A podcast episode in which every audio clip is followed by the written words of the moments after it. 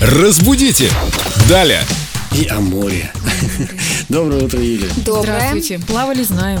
Знаем, да.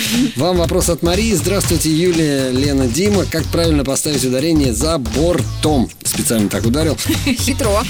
Надо обязательно вам. Дима выкрутился. Как японский, знаете. Не Да, да, знаете, да. куда ставить ударение, ударяйте на все слоги. Да. Словарная рекомендация за бортом. Я не знаю, я, может быть, сейчас ошибаюсь или нет, но вот у меня сразу вот Высоцкий в голове звучит. У него, по-моему, где-то в песнях есть «Человек за Ну, бортом». просто человек за бортом такое распространенное выражение. Ну, за бортом я просто тоже слышала, но в стихах там вот прям как-то однозначно «Человек за бортом». Но я думаю, что Высоцкий в данном М, случае... поэзию не- же мы не можем брать как недостаточно пример. авторитетный. Он не авторитетен, но вы на, вы на самом случае его не, да, не- как сказать, его нельзя недооценивать. И качество языка Владимира Высоцкого на самом деле очень выс- хорошее. Да, выс- Прям Высоцкого Пушкин. высокое. Ну, ну, не Пушкин, конечно. А что говорят словари, тем не менее? За бортом. Словари говорят за бортом. И фильм также называется «Нам было да, и, так поэт- и переводят». Высоцкий говорит за бортом, значит за бортом. Все, спасибо, Юлия. Разбудите!